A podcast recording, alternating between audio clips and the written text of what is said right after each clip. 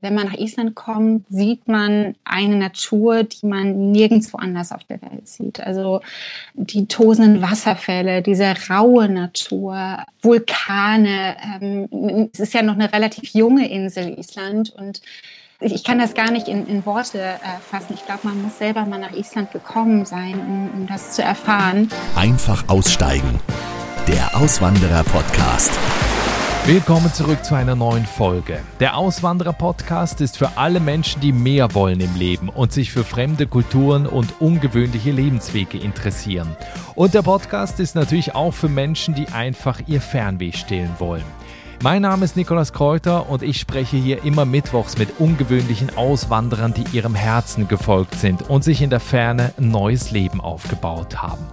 Allen, die diesen Podcast hören und auswandern wollen, sage ich, abonniert meinen Newsletter. Ja, wöchentlich bekommst du dort kostenlos gut recherchierte Infos zu den besten Auswanderungsländern. Ich sage dir zum Beispiel, welche Länder dir sogar Geld bezahlen fürs Auswandern, wo die glücklichsten Menschen der Welt leben oder wie du überhaupt herausfindest, welcher Auswanderertyp du bist.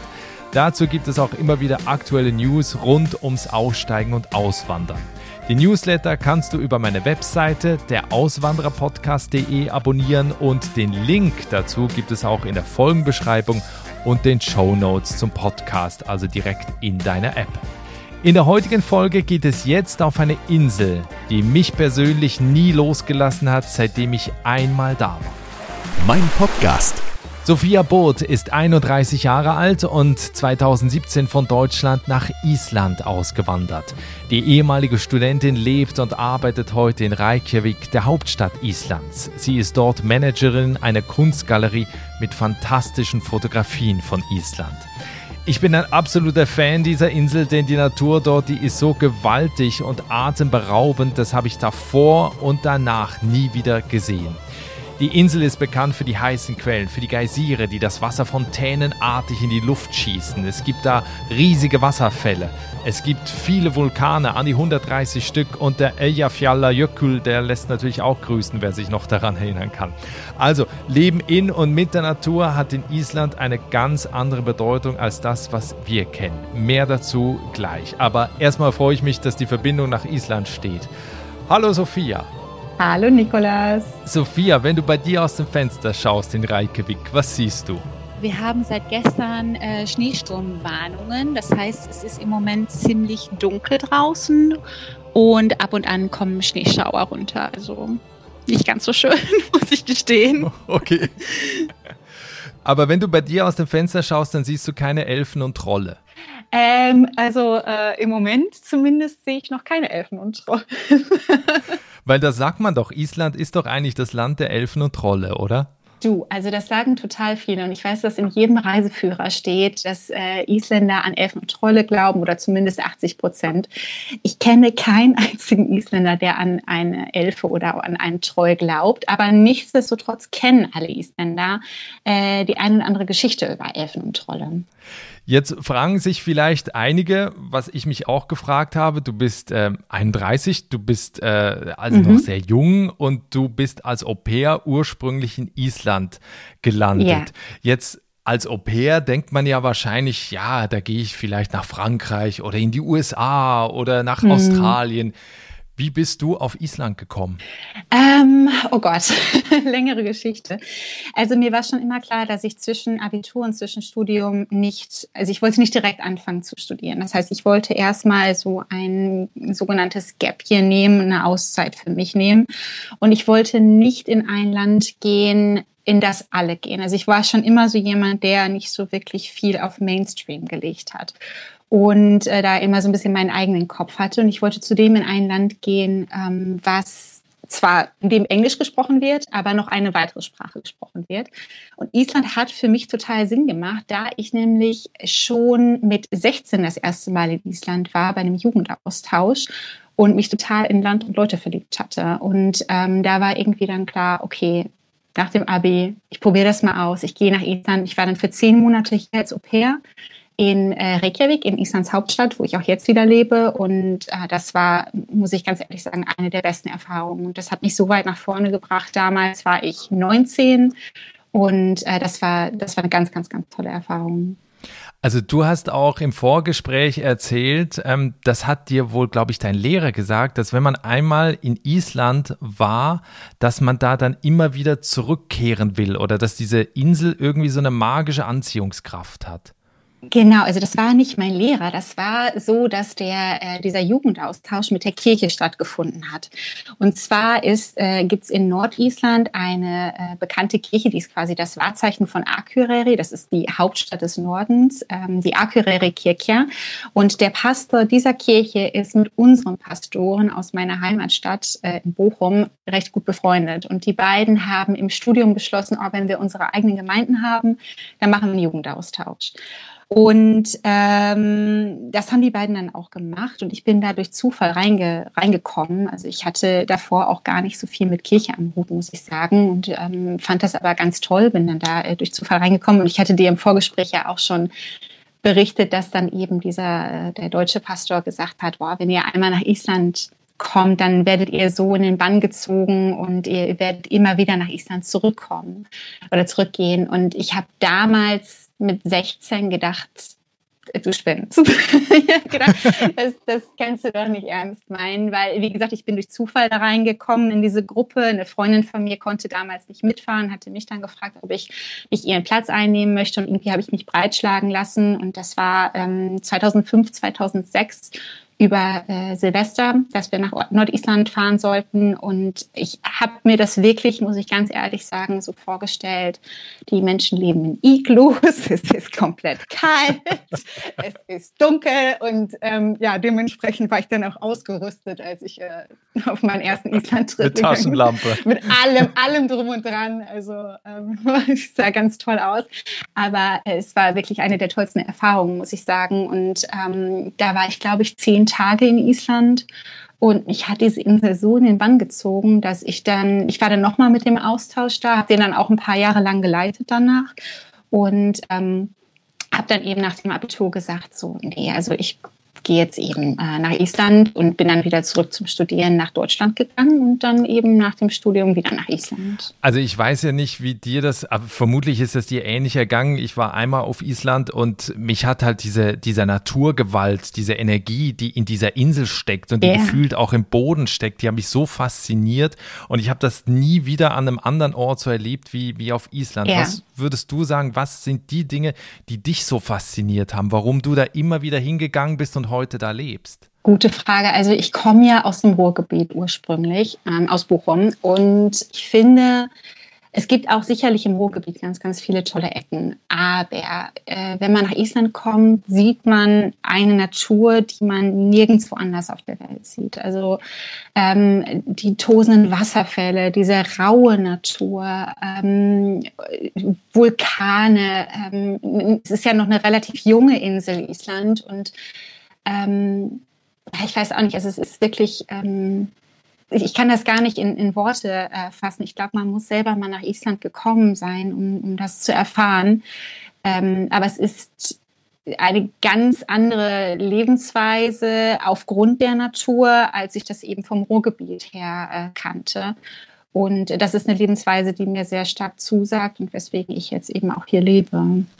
Jetzt hast du vorhin gerade äh, von den Vorbehalten auch erzählt, die man mhm. natürlich auch als 16-Jährige dann hat. Es ist dunkel, es ist kalt, ne? das, das sind irgendwie alle hocken da in ihren Häusern wahrscheinlich drin. Was heute der Fall ist, ich würde das so gerne verneinen. Ne? Ich würde dir so gerne sagen, nein, wir sind immer draußen, jeden Tag.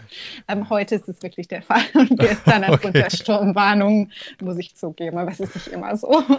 Aber ist das was, was du also spielt das heute eine Rolle, wenn du da lebst, oder sind das Dinge, wo du einfach sagst, da sehe ich einfach drüber weg? Also, weil man muss ja dazu sagen, mhm. im Winter ist es halt mehrheitlich dunkel, während es im Sommer halt mehrheitlich hell ist. Also ich würde lügen, wenn ich sagen würde, ich sehe da immer drüber hinweg. Also sagen wir mal so, man, man muss wirklich, äh, gerade im Winter, man braucht ein sehr, sehr, sehr gutes soziales Netz.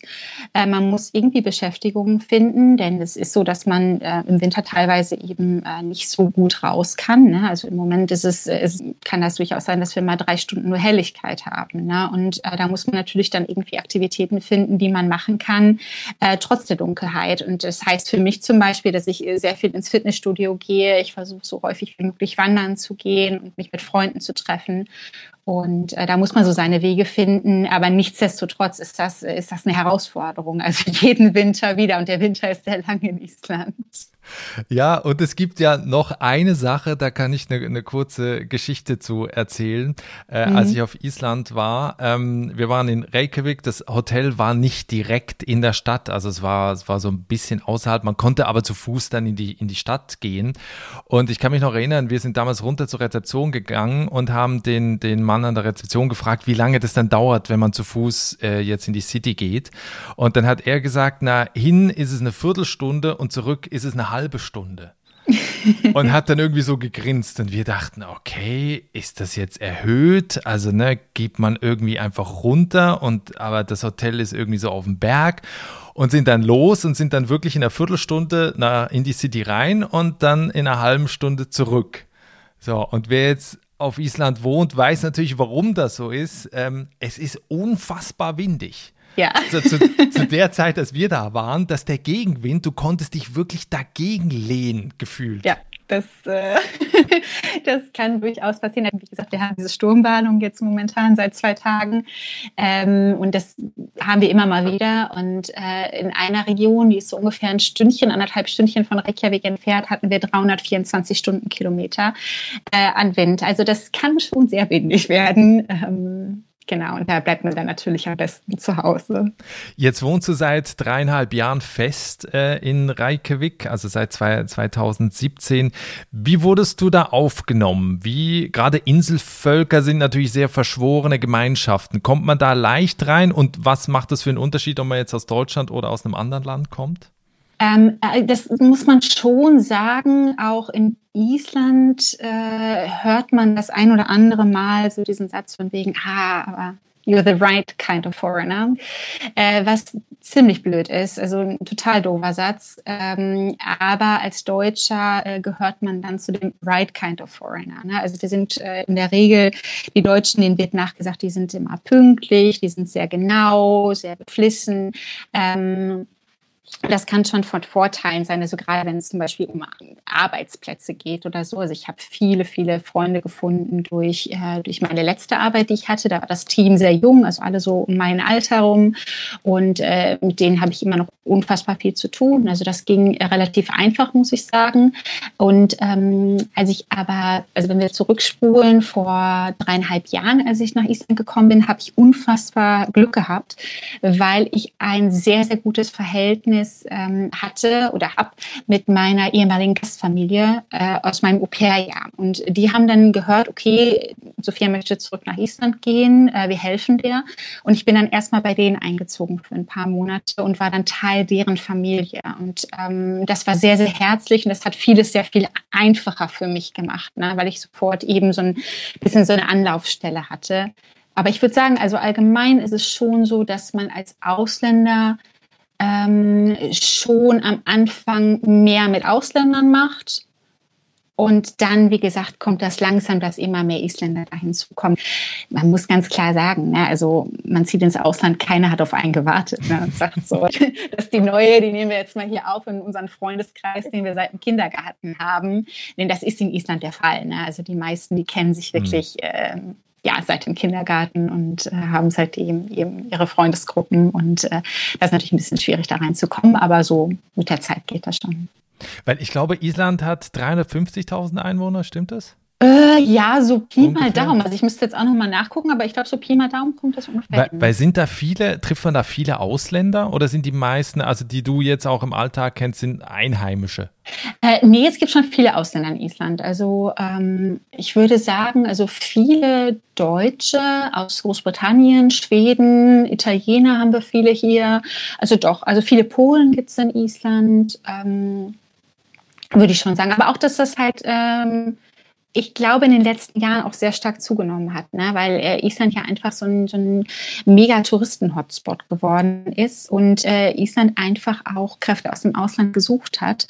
Und ähm, da ist es natürlich absolut von Vorteil, ne? wenn man dann eben ähm, aus dem Ausland kommt und noch eine andere Sprache spricht. Ähm, ich glaube, das war für viele sehr attraktiv, dann nach Island zu ziehen.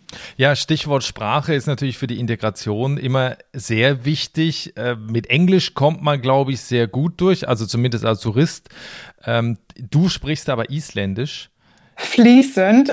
Fließend? ich glaube, du sprichst auch Schwedisch und Dänisch, oder nicht? Ja, ich hatte mal einen Kurs in Dänisch, aber ja, Schwedisch war mal ganz gut, aber ich muss sagen, also ähm, seitdem ich nach Island gezogen bin, ich verstehe Schwedisch noch, ne, aber ich äh, vermische das total mit Isländisch. Also ich wünschte, ich könnte dir jetzt erzählen, dass ich total fließend Isländisch spreche und da überhaupt keine Probleme mit hätte. Ich kann alles verstehen, ähm, aber Isländisch ist wirklich sauschwierig zu lernen. Und ähm, mir war das aber immer, wie du schon sagtest, also viele Isländer, also sagen wir mal so, 90 Prozent aller Isländer spricht wunderbar Englisch. Also man kommt mit Englisch schon sehr, sehr gut durch. Ich finde das persönlich aber sehr unhöflich, wenn man in ein anderes Land zieht und die Sprache so gar nicht spricht. Das heißt, äh, ich habe da immer sehr, sehr viel Wert drauf gelegt, ähm, die Sprache zu erlernen, ähm, komme da aber auch wirklich an mein Limit, muss ich sagen. Ja, weil ich finde, bei deinem Deutsch schwingt so ein nordischer Akzent mit. Mhm. Ja, gebe ich dir recht. Ähm, das ähm, ist auch ein bisschen peinlich. Ich habe ja Germanistik und Anglistik studiert und äh, also im Bachelor. Und ähm, meine Familie bekommt das natürlich auch immer mit, wenn ich mit denen telefoniere oder irgendwie per WhatsApp schreibe.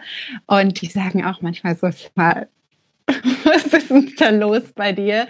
Ähm, weil ich, wenn ich viel irgendwie auf Englisch äh, arbeite oder viel Isländisch gehört habe, dann äh, fällt mir das schon manchmal schwierig, schwerer auf Deutsch äh, zu schreiben oder zu sprechen. Und das ist halt super peinlich, ne, wenn man eben eigentlich äh, Germanistik studiert hat. Aber ich finde, das ist ganz normal. Also du nimmst ja natürlich auch so diesen Klang der Sprache, auch wenn du sie jetzt vielleicht nicht perfekt sprichst, nimmst du ja trotzdem auch auf. Also ich glaube, das hat ja auch mit so einer gewissen gewissen Anpassungsfähigkeit ja auch zu tun. Total, total. In Island ist es eben so, dass man quasi die umgedrehte äh, Silbe ähm, betont. Ne? Also mhm. ähm, das ist dann nicht Sophia, sondern Sophia und ähm, mhm. genau. Also, genau, das übernimmst du wahrscheinlich dann automatisch. Ne? Total, total. Mhm. Ähm, also es ist dann immer, es ist immer ganz lustig, wenn man irgendwie, äh, zum Beispiel, wenn ich in Island einen Kaffee bestelle, dann äh, sage ich irgendwie, ja, V Cappuccino und wenn ich dann aber in Deutschland den Cappuccino bestelle, dann guckt sich jeder komisch an. Äh, das passiert mir sehr häufig, also wenn ich dann in Deutschland bin. Ja, interessant. Ähm, wenn wir zu deinem Beruf mal kommen, du arbeitest heute in einer Kunstgalerie, die, glaube ich, auch sehr bekannt ist in, in Island. Was machst du da genau? Wie sieht dein Alltag aus? Genau, also mein, äh, mein Chef ist relativ bekannt, muss man sagen. Also eigentlich ähm, jeder, der irgendwie nach Island sucht äh, für, sein, für seine Island-Urlaubsrecherche, stößt in der Regel auf Bilder von meinem Chef. Ähm, und äh, die Galerie heißt Iuri Fine Art und ist auf der Straße, die direkt von der Kirche wegführt, also von der Heilgrimskirche, das ist das Wahrzeichen von Reykjavik, also sehr zentral gelegen. Und wir haben jetzt vor drei Monaten erst aufgemacht. Ähm, und quasi, ich bin quasi mit dem Eröffnungstag eingestellt worden und äh, ich manage die Galerie damit, äh, mache Sales und Marketing für die Galerie und äh, bin da wirklich total happy in der Position, denn ähm, wie gesagt, im Ausland ist es so, dass es ist nicht so, dass jemand hier Juche schreit und äh, sofort jemanden, der, ähm, der nicht aus Island kommt, die Megaposition ähm, gibt. Und das ist für mich wirklich wie ein Sechser am Lotto. Also ich bin ähm, da sehr, sehr happy mit, sehr zufrieden und es macht einfach unfassbar viel Spaß. Also wir stellen Landschaftsfotografie aus, äh, die eben von meinem Chef ähm, geschossen wurde. Also die Fotos wurden von ihm geschossen und es macht einfach super viel Spaß, mit den Leuten äh, über Island zu sprechen, die in die Galerie reinkommen, die einen dann fragen, boah, wo ist das? Oder ähm, oh, da war ich auch äh, vor ein paar Tagen und toll und äh, das macht einfach das macht unfassbar viel Spaß. Hm.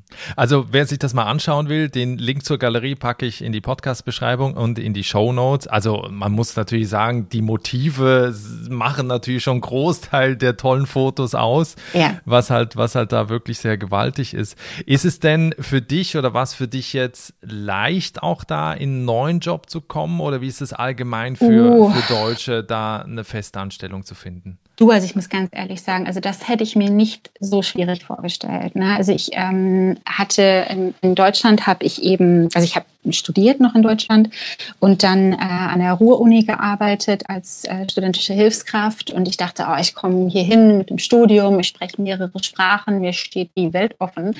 Ähm, ich musste ganz, ganz, ganz klein anfangen. Ne? Also ich habe erstmal an der Rezeption im Hotel angefangen zu arbeiten habe dann einen neuen Job bekommen im Tourismus als äh, Projektmanagerin, habe dann wiederum nochmal einen neuen Job bekommen ähm, in einem ähm, Unternehmen, die äh, Luxusreisen für Island verkaufen. Und äh, das war ein ganz, ganz toller Job. Das ist auch eben der Job, wo ich jetzt noch ganz, ganz viel mit dem Team zu tun habe. Das Problem ist allerdings, aufgrund der Corona-Krise äh, ist der Tourismus so stark betroffen worden. Ne? Also ich habe dann ähm, vor ein paar Monaten meinen Job verloren und ähm, war erstmal total niedergeschlagen äh, weil ich den Job sehr gerne gemacht habe, aber wusste auf der anderen Seite auch, okay, da ist noch sehr, sehr viel Luft nach oben hin äh, offen und habe dann meinen jetzigen Job bekommen. Ne? Also das ist jetzt mein vierter Job hier in dreieinhalb Jahren. Also das hätte ich mir vorab auch nicht so vorgestellt.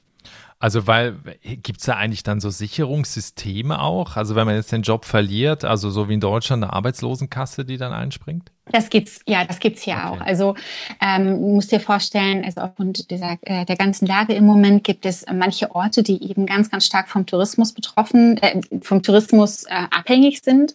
Und da fallen natürlich jetzt alle Touristen weg. Ne? Und das heißt, die Arbeitslosenquote ist da teilweise, ich glaube, es gibt einen Ort in Südisland, äh, da war die Arbeitslosigkeit bei 42 Prozent. Da kannst du dir vorstellen, wie schwierig das ist, einen Job zu finden, gerade als vielleicht jemand, der dann auch zusätzlich sich nicht fließend Isländisch spricht. Ne? Und dann in Island läuft unfassbar viel über Connections. Das heißt, man stellt äh, häufig mal sein, man sagt mal Frenka oder Frendi ein. Also das ist so, in Island ist das quasi alles. Das ist Verwandte, also Onkel, Tante, Nichte, Neffe, das ist alles. Äh, Frendi ist äh, männlich und Franka ist dann weiblich. Und äh, da verläuft viel über so eine Vetternwirtschaft, äh, wenn man so will.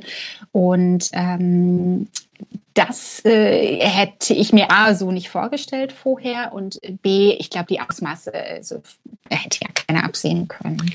Wenn wir ähm, gleich beim Beruf sind, würde ich auch noch gerne über die, über die Lebenshaltungskosten ähm, oh. kurz sprechen. Da hätte ich auch noch eine kleine Geschichte von meinem Aufenthalt mhm. auf Island.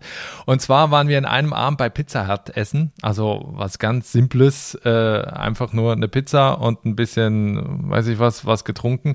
Ich habe dann mit der Kreditkarte bezahlt, weil es waren ja isländische Kronen und ich habe es dann nicht umgerechnet, was es kostet. Und ein paar Wochen später kriege ich dann die Kreditkartenabrechnung in Deutschland und sehe, dass der, dass das Essen 40 Euro gekostet hat, umgerechnet bei Pizza Hut. Ähm, also wirklich nur eine Pizza, ein Getränk und glaube ich ein paar Pizzabrote dazu. Also ich bin fast vom Stuhl mhm. gefallen. Also es ist. ja, deswegen machen wir das auch nicht. Genau, es ist unfassbar, also unfassbar, also wenn, wenn man auch schon mal in Norwegen war, es ist auch teuer. Ja, Skandinavien ist halt generell, die Leute verdienen auch besser.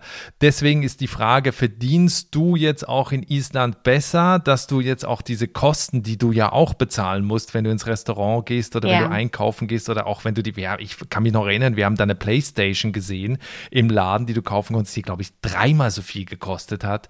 Äh, wie wenn du sie in Deutschland kaufen würdest?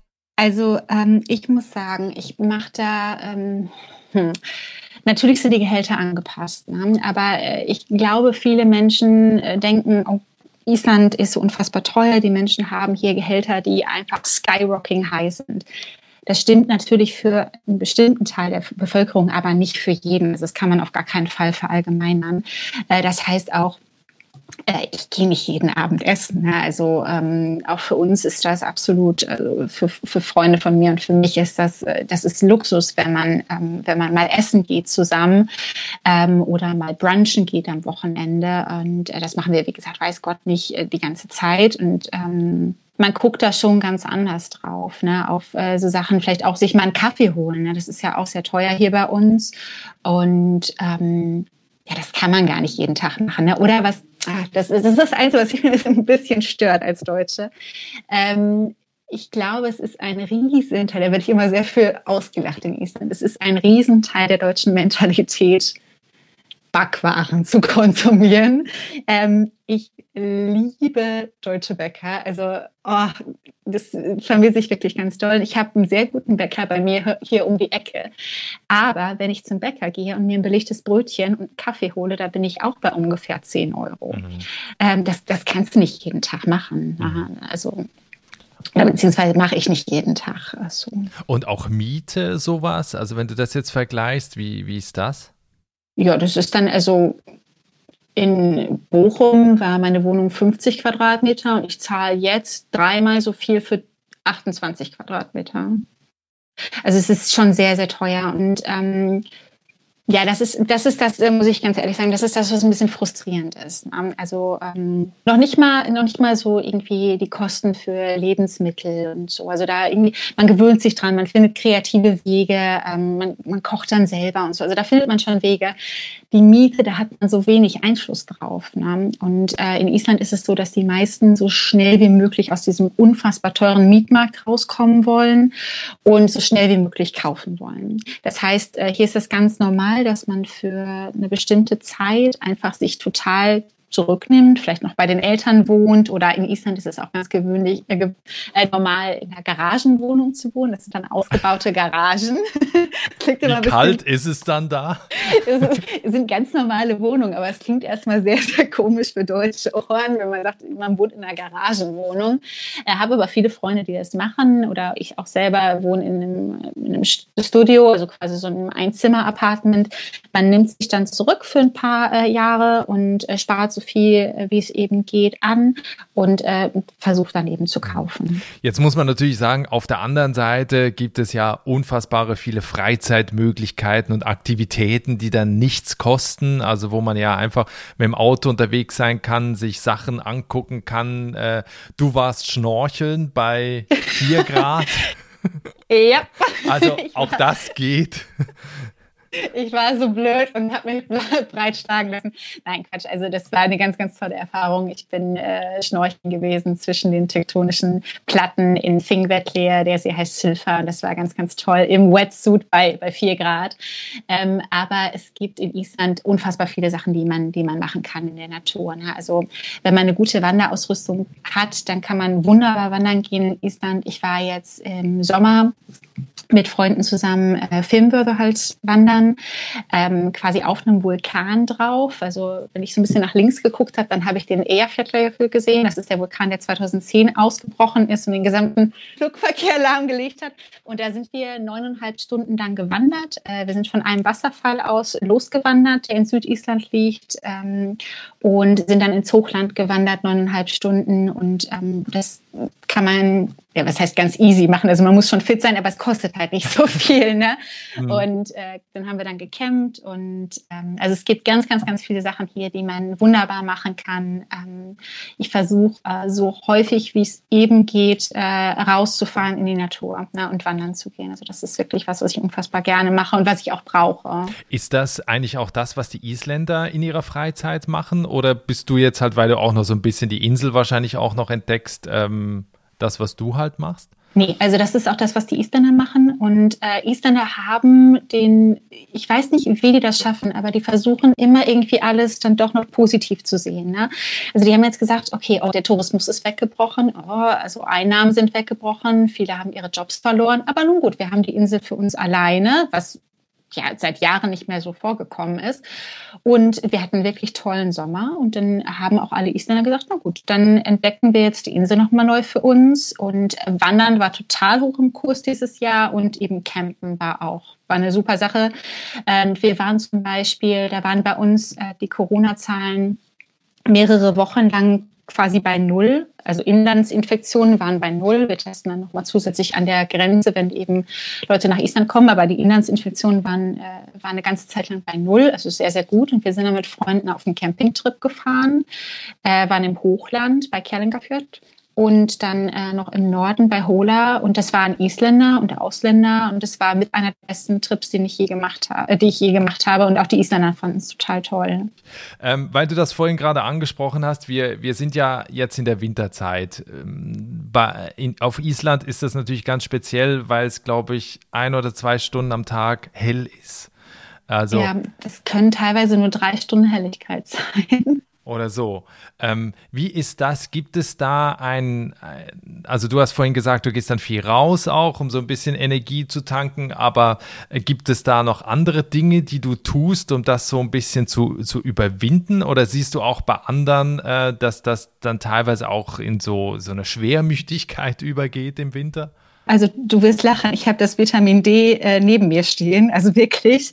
Ähm, das darf man wirklich nicht unterschätzen, man muss höllisch aufpassen. Ähm, man merkt schon so eine, so eine Wintermüdigkeit. Ne? Also von Jahr zu Jahr wird es irgendwie ein bisschen, also für mich zumindest wird es ein bisschen einfacher, man gewöhnt sich ein bisschen dran. Äh, Vitamin D hilft ganz doll. Äh, was mir eben unfassbar doll hilft, ist weiterhin eine Tagesroutine, also eine bestimmte Routine zu haben. Und das bedeutet, dass ich eben nach der Arbeit ähm, dann ins Fitnessstudio gehe zu Kursen. Ähm, ich glaube, ansonsten ist es sehr einfach, nach Hause zu kommen. Es ist dunkel, man isst was, man denkt sich so, oh, 6, 7 Uhr gehe ich mal schlafen. Und äh, das will man natürlich nicht. Ne?